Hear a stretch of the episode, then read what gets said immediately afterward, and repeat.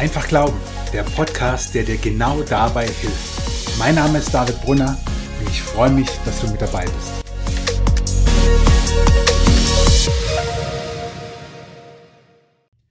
Heute widmen wir uns einer großen theologischen Frage der Trinität. Wieso, weshalb, warum? Trinität. Wer nicht fragt, bleibt dumm. So heißt es ja schon in der Sesamstraße. Wieso, weshalb, warum? Wer nicht fragt, bleibt dumm. Und deswegen gibt es auch in der Theologie keine dummen Fragen, sondern ich will mit dir heute dieses Thema anschauen. Trinität, ich glaube, es ist eines der Themen, die einerseits theologisch am herausforderndsten sind, aber gleichzeitig für unser ganz praktisches Glaubensleben eine große Bedeutung hat.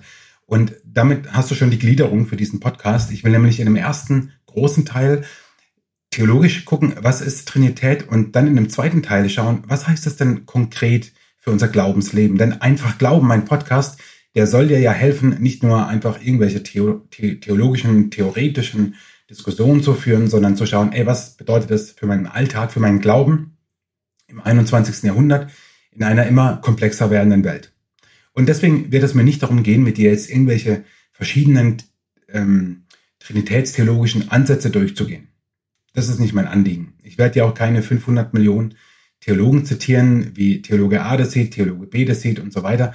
Darum geht es mir gar nicht, sondern ich schaue mit dir in die Bibel rein und deswegen wird es heute einige Bibelstellen geben, die wir uns anschauen und dann fragen wir uns, ist die Trinitätslehre überhaupt biblisch und was heißt es dann für unseren Glauben? Also, fangen wir an. Trinität. Ich habe gerade schon gesagt, großes theologisches Thema und das ist es wirklich. Es gibt viele, viele Bücher drüber und ich kann ja nicht den Anspruch erheben, dass mit einer Podcast-Folge das Thema durch ist, sondern ich will dir damit einfach Anregungen geben. Ideen, Inspirationen, wie das Thema Trinität für dich wichtig werden kann oder noch wichtiger werden kann. Trinität heißt ja drei in eins. Also Gott plus Gott plus Gott ist Gott. Oder mathematisch ausgedrückt, eins plus eins plus eins ist nicht drei, sondern eins. Gott Vater, Gott Sohn, Gott Heiliger Geist ist ein Gott und nicht drei. Und da sind wir schon mittendrin in der Frage, wen meinen wir eigentlich, wenn wir von Gott reden? Ich glaube, dass wir meistens Gott, den Vater, den Schöpfer, als Gott meinen.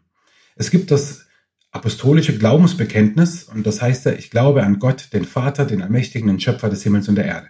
Und ich glaube, dass wir meistens, wenn wir von Gott reden, meinen wir diesen Teil Gottes, diese Person, Gott, den Vater, den Schöpfer. Und dann reden wir vom Sohn von Jesus Christus und alleine schon dieses Sohn-Sein impliziert bei uns manchmal so eine Abstufung. Also wir sehen Gott, den Vater, ganz oben und dann gibt es einen Sohn und ich meine, Sohn und Vater, die sind ja nicht eins und der Vater steht ja eigentlich über dem Sohn, so zumindest von der Denke. Und ich glaube, dass wir deswegen eine implizite Abstufung machen und Gott den Vater und Gott den Sohn irgendwie nicht so auf einer Ebene sehen. In der Kirchengeschichte nennt man das den sogenannten Arianismus. Arianismus war eine, wie soll man das sagen, eine theologische Position oder eine theologische Lehre, besser gesagt, die so in den ersten Jahrzehnten, Jahrhunderten aufkam, des frühen Christentums, und sie gehen zurück auf den Theologen Arius. Und der lebte so ab Mitte des dritten Jahrhunderts bis Anfang des vierten Jahrhunderts. Und eben sind wir in dieser Zeit in den ersten Generationen nach Jesus sozusagen. Und Arius zum Beispiel sagt, dass die, diese Gleichheit der Personen, ja, also Gott Vater, Gott Sohn, Gott Heiliger Geist, die sind nicht abgestuft oder so, das widerspricht dem Monotheismus in der Bibel, und darauf werde ich jetzt gleich mit Bibelstellen eingehen, ist ja immer wieder davon die Rede, dass es nur einen Gott gibt. Und wenn es nur einen Gott gibt, das nennen wir eben theologisch gesprochen Monotheismus, wenn es nur einen Gott gibt, dann widerspricht doch eigentlich die Lehre von der Trinität diesem Monotheismus. Und ich glaube, dass er das deswegen auch äh, getan hat oder, oder, oder gesagt hat, weil wir so ein bisschen Gott Vater, Sohn, Heiliger Geist abgestuft sehen. Also nicht als eins sehen. Und äh, dieser Arianismus, der wurde schon, also der, der, der, der wurde schon abgelehnt. Ähm, in der, in der sogenannten alten Kirche nennt man diese ersten paar Jahrhunderte. Da gab es immer wieder verschiedene äh, Synoden und Zusammenkünfte und dort wurden theologische Positionen verurteilt, abgelehnt, für gut, äh, für gut benannt und diese, dieser Arianismus, der wurde, weil er eigentlich einen, also ganz streng genommen ist es ja eigentlich ein Polytheismus, also dass wir an mehrere Götter glauben, weil eben Vater, Sohn, Heiliger Geist nicht Wesens äh, oder, oder ein Gott sein können, sagen wir es mal so. Das widerspricht dem Monotheismus, also wäre es ein Polytheismus, also eine Vielgötterei. Und ich glaube, manchmal in unserem Leben heute, im 21. Jahrhundert, ist es gefühlt auch so. Vater, Sohn, Heiliger Geist. Manchmal, wenn wir darüber reden, habe ich den Eindruck, Christen reden davon, als ob es drei Götter wären. Aber nein, es ist ein Gott, der sich in diesen drei Personen zeigt. Im Vater, im Sohn und dem Heiligen Geist. Und es gibt eben in der alten Kirche, in diesen ersten drei, vier Jahrhunderten, gibt es verschiedene Positionen und es gibt auch verschiedene Glaubensbekenntnisse, in dieser Zeit entstanden sind. Es gibt nicht nur das apostolische Glaubensbekenntnis, das ist, denke ich, das am weitesten verbreitete Glaubensbekenntnis und das du vielleicht auch am ehesten kennst. Es gibt auch noch andere Bekenntnisse aus dieser Zeit und eines dieser Bekenntnisse, das ist das sogenannte Niceno-Konstantinopolitanum. Toller Name, was? Also nochmal, eines dieser Bekenntnisse ist das Niceno-Konstantinopolitanum. Und also ganz verkürzt sagen auch manche das nizänische Glaubensbekenntnis dazu. Und dieses Glaubensbekenntnis, das kannst du dir gerne mal ähm, durchlesen, gib's einfach bei Google ein, dann findest du das, oder ich verlinke es dir in den Show Notes auch. Das, wie soll ich das ausdrücken, das lehrt die Trinität noch am ehesten. Und das sind tolle Worte, ich, ich mag das eigentlich total. Ich lese dir mal so den Anfang vor. Wir glauben an den einen Gott, den Vater, den Allmächtigen, der alles geschaffen hat, Himmel und Erde, die sichtbare und die unsichtbare Welt. Und an den einen Herrn Jesus Christus, Gottes eingeborenen Sohn, aus dem Vater geboren vor aller Zeit. Doppelpunkt. Und jetzt wird er noch mehr beschrieben. Gott von Gott. Licht vom Licht. Wahrer Gott vom wahren Gott. Gezeugt, nicht geschaffen eines Wesens mit dem Vater. Durch ihn ist alles geschaffen. Für uns Menschen und zu unserem Heil ist er vom Himmel gekommen, hat Fleisch angenommen und dann geht es weiter, auch mit dem, was man so kennt aus dem apostolischen Glaubensbekenntnis, dass er gestorben, also gelitten, gestorben, begraben, auferstanden und so weiter ist. Und dann über den Heiligen Geist.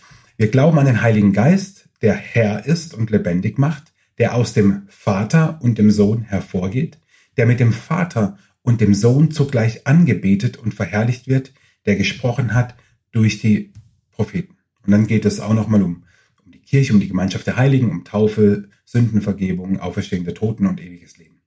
Und ich finde diese, diese Worte, die dort gebraucht werden, deswegen so schön, weil sie, wie ich finde, im Vergleich zum apostolischen Glaubensbekenntnis nochmal so einen alltagsbezogeneren Charakter haben. Also nimm allein den Heiligen Geist. Wir glauben an den Heiligen Geist, der Herr ist und lebendig macht.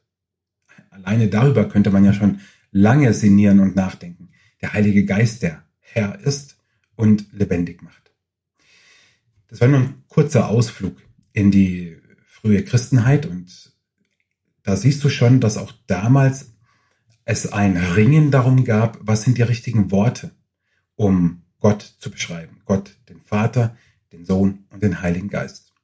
Und ich glaube, vor allem beim Heiligen Geist haben wir, ich würde jetzt mal sagen, so im, im, im westlichen, in der westlichen Welt am meisten in Anführungszeichen Probleme, ihn als Gott zu sehen. Und deswegen gehe ich jetzt mit dir in Bibelstellen rein.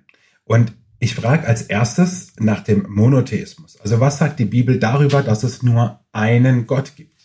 Und wenn es nur einen Gott gibt, dann glauben Christen auch nur an einen Gott und eben nicht an drei Götter.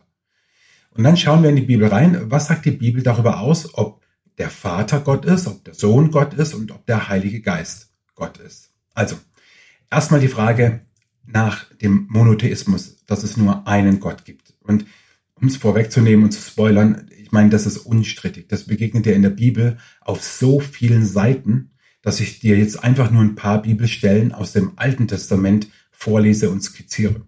Denn gerade im Alten Testament war es, oder das ist zumindest aus den Überlieferungen deutlich, die wir haben, oft ein Problem, dass das Volk Gottes in der Gefahr stand und oft ja nicht nur in der Gefahr, sondern hat es ja dann auch getan, Götzenkulte von anderen Kulturen anzunehmen und anzubeten. Also lass mir dir einfach ein paar ähm, Bibelverse zitieren. 5. Mose 4, Vers 35 steht, er hat euch diese Dinge gezeigt, damit ihr erkennt, dass der Herr Gott ist und dass es keinen anderen Gott gibt. 5. Mose 4, Vers 39. Ihr sollt es heute wissen und es euch zu Herzen nehmen, sagt Mose dem Volk, der Herr ist Gott im Himmel und auf der Erde und es gibt keinen anderen Gott. 5. Mose 32, Vers 39. Erkennt doch endlich, also ja, nachdem wir schon ein paar Mal gehört und gelesen haben, erkennt doch endlich, ich allein bin es. Es gibt keinen Gott außer mir. Ich bin es, der tötet und der Leben gibt. Ich verwunde und ich heile. Niemand kann aus meiner Hand erretten. Jesaja 43, Vers 10. Ihr seid meine Zeugen, spricht der Herr. Und ihr seid meine Diener, den ich erwählt habe. Ihr seid dazu auserwählt, mich zu kennen, an mich zu glauben und zu erkennen, dass ich allein Gott bin. Es gibt keinen Gott, der vor mir erschaffen worden wäre und auch nach mir wird es keinen geben. Nochmal aus Jesaja 44, äh, Verse 6 bis 8. So spricht der Herr Israels König und sein Erlöser, der Herr der Herrscher. Ich bin der Erste und der Letzte. Es gibt keinen anderen Gott. Wer prophezeit, so wie ich, der soll es sagen, es verkünden und mit dem Beweis dafür von Anbeginn der Menschheit bringen. Wer kann vorhersagen, was in ferner Zukunft kommt oder was kurz bevorsteht? Sie mögen es mir sagen. Erschreckt nicht, fürchtet euch nicht. Habe ich es euch nicht vor langer Zeit gesagt und euch verkündigt? Und seid nicht ihr meine Zeugen dafür? Es gibt außer mir keinen Gott. Von einem anderen Felsen weiß ich nichts. Und das sind nur ein paar Stellen, die uns aber zeigen, ja, die Bibel spricht durchgehend vom Monotheismus. Es gibt nur einen Gott. Und jetzt schauen wir zusammen einfach mal ein paar Bibelverse an, denn die Frage war ja auch, ist die Trinitätslehre, der Glaube an die Trinität, ist es überhaupt biblisch? Ganz am Anfang, um nochmal bevor wir die erste Person anschauen, ähm, uns zu vergegenwärtigen, ist dir der Schöpfungsbericht geläufig. Also damit meine ich die Schöpfung als Ganze, aber ich meine ganz besonders eine Stelle im ersten Buch Mose, wo Gott den Menschen macht. Vielleicht weißt du schon, worauf ich hinaus will. In 1. Mose 1 lesen wir das. 1. Mose 1 und ich nutze jetzt mal die, die Luther-Übersetzung, weil manchmal ist sie von, von ihren Übersetzungen her einfach ein bisschen ja, prägnanter oder, oder ein, nicht einleuchtender, aber man erkennt schneller, was ich meine. Okay? Also, Schöpfung, wir sind durch, fast mit der Schöpfung, dann geht's ans, an den Menschen. 1. Mose 1, Genesis 1, Vers 26. Was steht da? Und Gott sprach, lasset uns Menschen machen. Und Gott sprach, lasset uns Menschen machen. Für mich schon der erste Beleg für die Trinität, dass Gott selbst Beziehung ist und lebt. Aber jetzt schauen wir die Person an. Gott der Vater. Ein paar Bibelverse. Johannes 6, Vers 27. Ihr solltet euch um vergängliche Dinge wie Nahrung nicht solche Sorgen machen. Sucht stattdessen, was euch in das ewige Leben führt, das der Menschensohn euch schenken kann. Denn dazu hat Gott, der Vater, ihn gesandt. Römer 1, Vers 7. Gott liebt euch und hat euch dazu berufen, zu ihm zu gehören. Euch allen wünsche ich Gnade und Friede von Gott, unserem Vater und von Jesus Christus, unserem Herrn. 1. Korinther 8, Vers 6. Wir aber wissen, dass es nur einen Gott gibt, hier wird der Monotheismus im Neuen Testament aufgegriffen, den Vater, der alles erschaffen hat und für den wir leben. Da klingt ja die Formulierung, oder diese Formulierung klingt im apostolischen Glaubensbekenntnis an. Ich glaube an Gott, den Vater, den Allmächtigen, den Schöpfer des Himmels und der Erde. Und es gibt nur einen Herrn, heißt es weiter in 1. Korinther 6, Vers 8. Und es gibt nur einen Herrn, Jesus Christus, durch den Gott alles erschaffen hat und durch den wir leben. 1. Korinther 15, Vers 24. Das großartige Auferstehungskapitel, wie ich es immer nenne. Danach wird das Ende kommen, wenn er Gott, seinem Vater, also von Jesus ist die Rede, das Reich übergeben wird, nachdem er alle seine Feinde vernichtet hat. Also wieder ist von Gott dem Vater die Rede. Und eine letzte Stelle, Epheser 5, Vers 20. Dankt Gott, dem Vater, zu jeder Zeit für alles im Namen unseres Herrn Jesus Christus. Also, dass die Bibel von Gott, dem Vater spricht, ist zweifellos. Also, da gibt's nichts dagegen zu sagen. Jetzt Gott der Sohn? Also ist Jesus Christus Gott? Ja, jetzt denkst du dir vielleicht, was sollen jetzt diese Frage? Nun, es gibt nicht wenige Theologen und es gibt auch unter den frommsten Christen Menschen, die sagen, nein, Jesus ist nicht Gott, er ist Gottes Sohn, aber er ist nicht Gott. Nun, was sagt die Bibel dazu? Ein Schlüssel dafür ist der sogenannte Johannes-Prolog. Prolog heißt Einleitung und in Johannes 1, Vers 1 steht folgendes. Am Anfang war das Wort, das Wort war bei Gott und das Wort war Gott. Am Anfang war das Wort, das Wort war bei Gott und das Wort war Gott. Aber was ist mit diesem Wort gemeint? Das löst Johannes selber auf in Vers 14. Dort steht nämlich, er, der das Wort ist, wurde Mensch und lebte unter uns. Er war voll Gnade und Wahrheit und wir wurden Zeugen seiner Herrlichkeit. Die Herrlichkeit, die der Vater ihm, seinem einzigen Sohn, gegeben hat. Die Rede ist von Jesus. Und wenn wir jetzt die Jesus für das Wort einsetzen im ersten Vers, dann heißt es, am Anfang war Jesus. Jesus war bei Gott und Jesus war Gott. Also eine deutliche Zuschreibung, dass Jesus Gott ist. Schauen wir weiter im Neuen Testament, dann sehen wir lauter Dinge oder Eigenschaften werden beschrieben, Ereignisse finden statt, die deutlich machen, dass hier bei Jesus nur von, einem, von, von Gott die Rede sein kann und nicht von irgendjemand anderem. Zum Beispiel die Frage nach der Sündenvergebung. Nach dem damaligen Verständnis im Neuen Testament und dem jüdischen Kontext war klar, nur Gott kann Sünden vergeben. Und jetzt gibt es eine Stelle, ein, ein, eine, ja, ein Ereignis wird beschrieben in Markus 2, wie ein gelähmter Mann von seinen Freunden zu Jesus gebracht wird in der Hoffnung, dass er ihn heilt. Und ab Vers 5 in Markus 2 steht dann folgendes. Als Jesus ihren Glauben sah, sagte er zu dem Gelähmten, Mein Sohn, deine Sünden sind dir vergeben. Doch einige Schriftgelehrte, die dabei saßen, dachten, wie kann er so etwas sagen? Das ist doch Gotteslästerung. Nur Gott allein kann Sünden vergeben. Und dann geht's weiter mit dem Disput zwischen Jesus und den Schriftgelehrten. Aber hier wird deutlich, Jesus vergibt Sünden. Sündenvergebung steht aber nur Gott zu. Also ist Jesus entweder ein Irrer, ein, ein, ein Blasphemiker, der Gott lästert, oder er ist Gott. Schau mal weiter.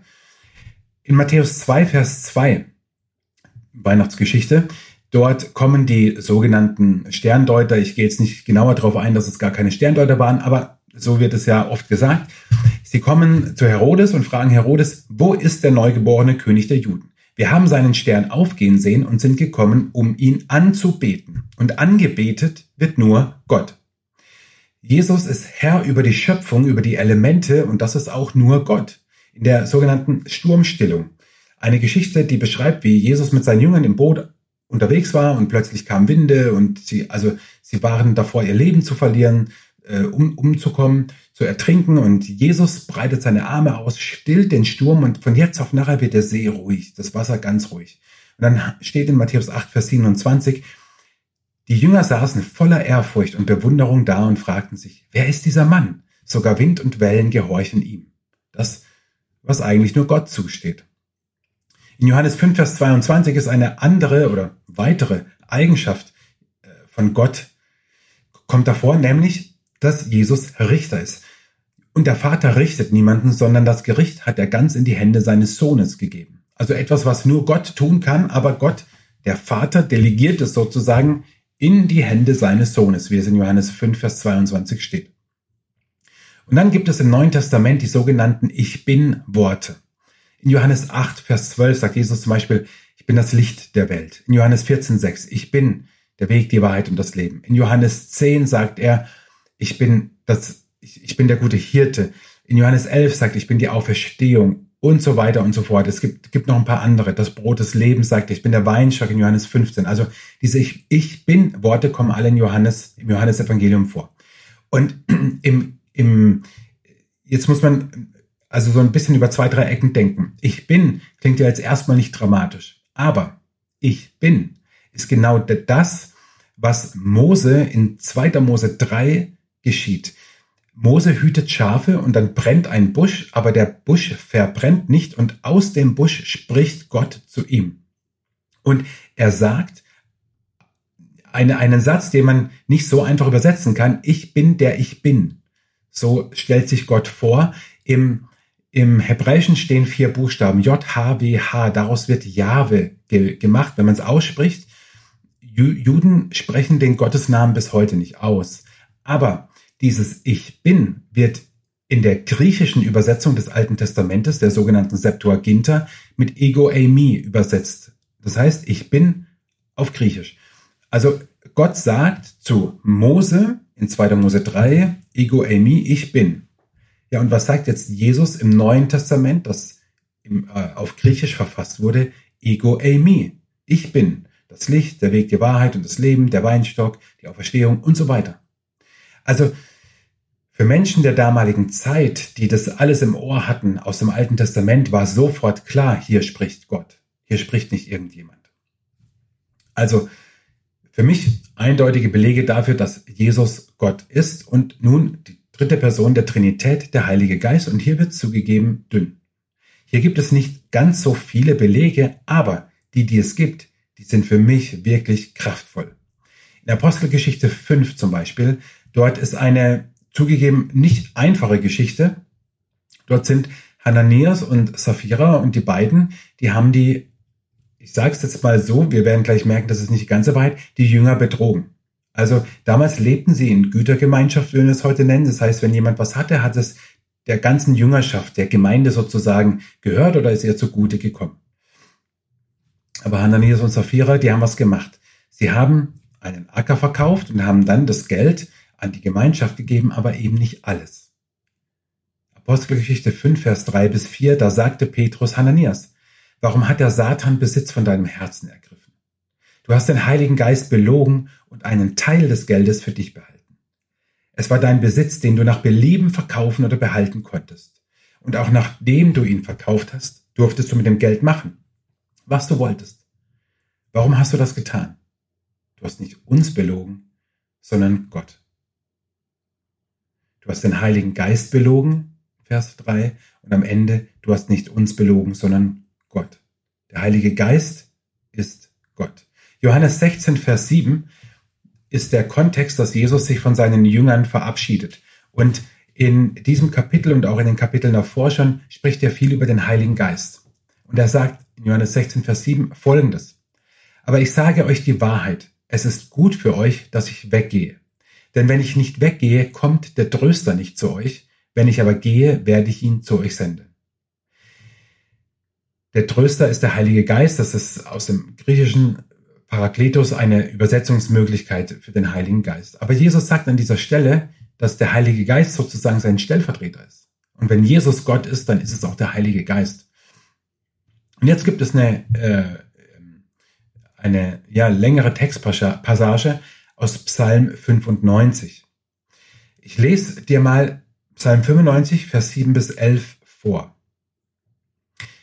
Denn er ist unser Gott und wir sind das Volk, das er beschützt, die Schafe, die er behütet. Wenn ihr doch heute auf seine Stimme hören würdet, der Herr spricht, verschließt eure Herzen nicht, wie Israel es bei Meriba tat, wie sie es bei Massa in der Wüste machten. Dort haben eure Vorfahren meine Geduld auf die Probe gestellt. Sie haben meinen Zorn herausgefordert, obwohl sie meine Taten gesehen haben. 40 Jahre lang war ich zornig auf sie und sprach. Sie sind ein Volk, dessen Herz sich von mir abkehrt, und sie weigern sich zu tun, was ich ihnen sage. Deshalb schwor ich in meinem Zorn, niemals werden sie meine Ruhe finden.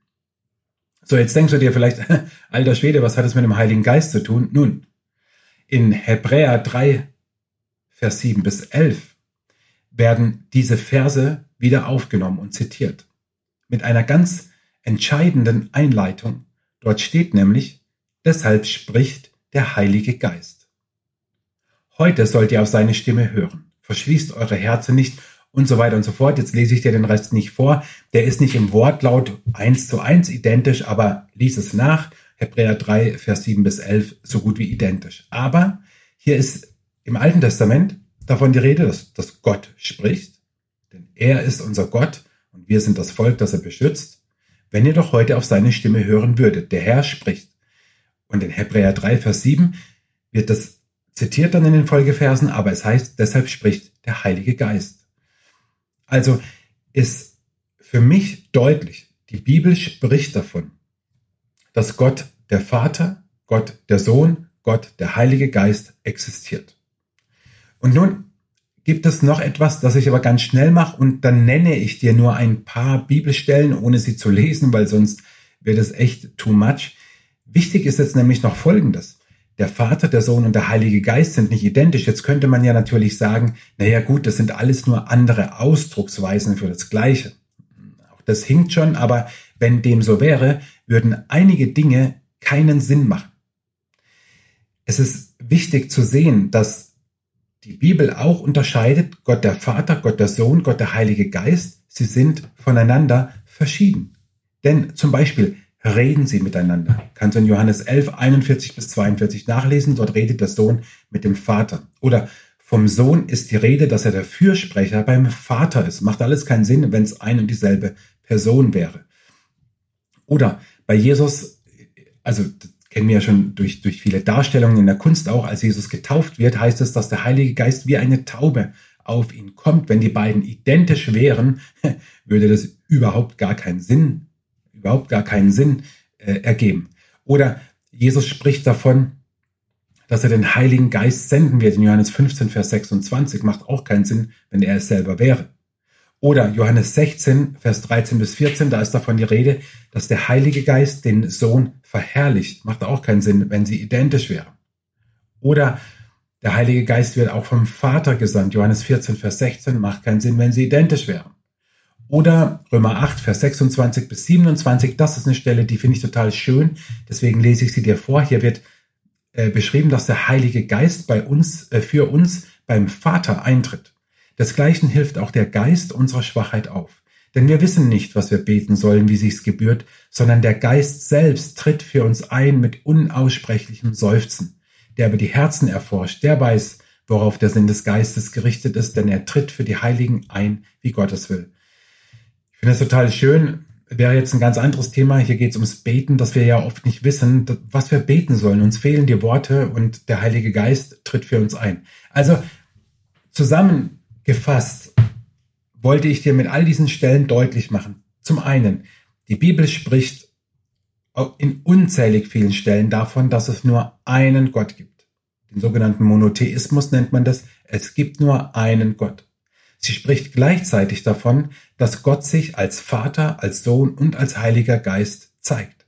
Das habe ich dir deutlich gemacht. Und sie spricht davon, dass Vater nicht der Sohn ist und der Sohn nicht der Heilige Geist und der Vater auch nicht der Heilige Geist.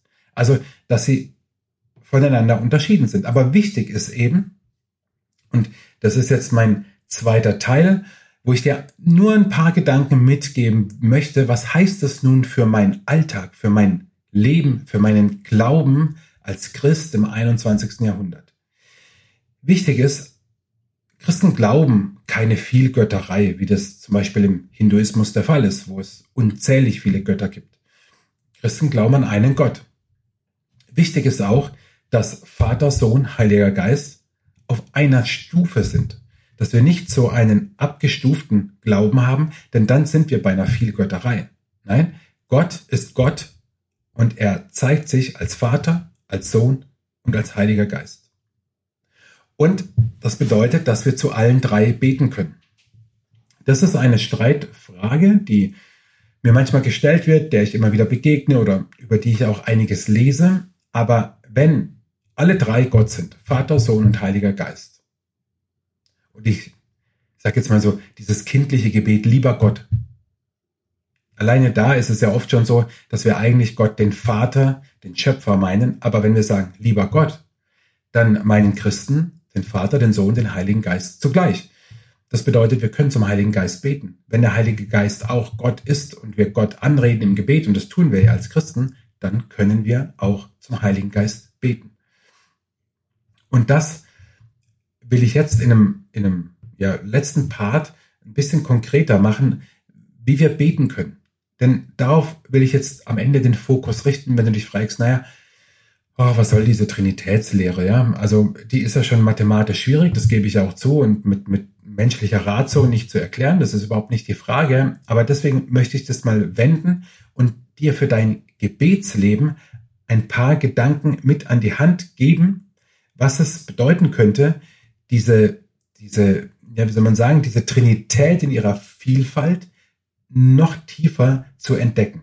Und dazu nehme ich dich einfach mal mit hinein in meine Glaubens- und vor allem Gebetspraxis. Also was heißt es für meine Gebetspraxis, dass wir an Gott, den Vater, den Sohn und den Heiligen Geist glauben?